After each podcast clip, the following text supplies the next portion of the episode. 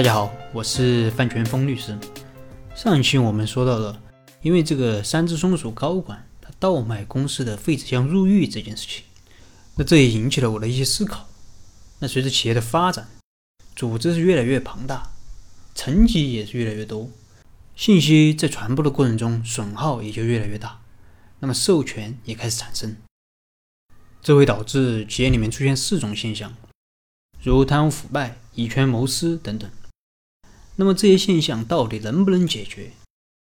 那首先我想说的是，这些现象它可以尽量的减少，但是无法完全避免，因为只要组织有层级，信息就不可能完全对称，那么也必然会出现授权。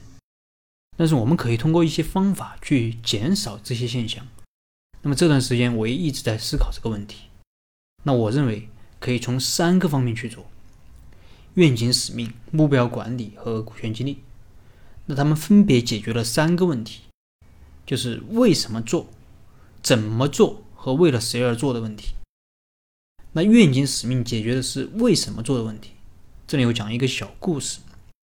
那一个智者路过一个烈日下的工地，那所有人都在那里汗流浃背的搬砖。智者去问第一个人在干什么，那个人特别没好气的回答：“我在搬砖。”那智者又问了第二个人在干什么，这个人非常激动，很骄傲地说：“我在盖一座伟大的教堂。”不出意外的话，我都能猜到两个人的结局。第一个人工作上肯定是得过且过，毫无激情和动力可言；而第二个人呢，他肯定是充满了激情和动力。同样都是搬砖，为什么有这样的差别？因为第一个人他不知道为了什么而搬，而第二个人知道。是因为要盖一座伟大的教堂，就是这样一个使命，赋予了他工作的意义。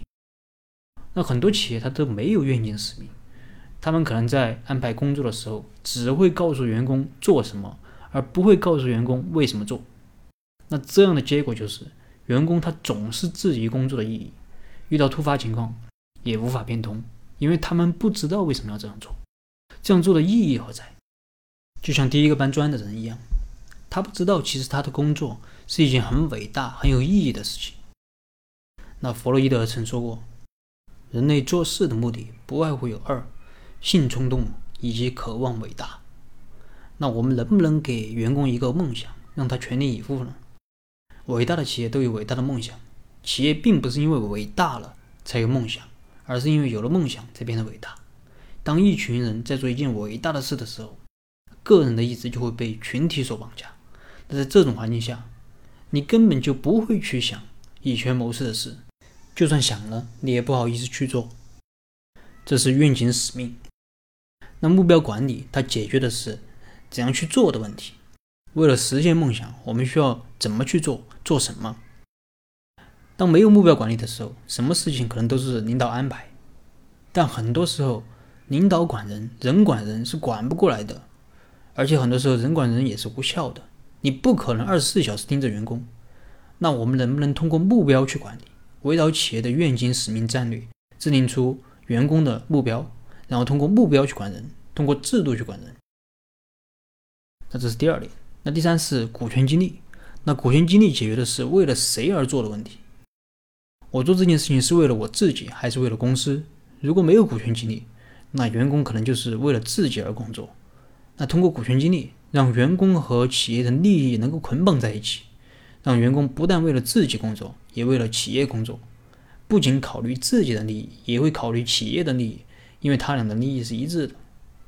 那通过这三个方面，让企业的愿景变成每一个员工的愿景，让企业的目标变成每个员工的目标，让企业的利益变成每个员工个人的利益，把企业和员工进行一个深度的捆绑。让大家变成梦想的共同体、利益的共同体。最后，我想问的是：如果一个人他在为自己干活的时候，还会想着以权谋私吗？好了，今天的分享就到这里。如果你有什么疑问，你可以添加我的微信或者给我留言，我们再深入的沟通交流。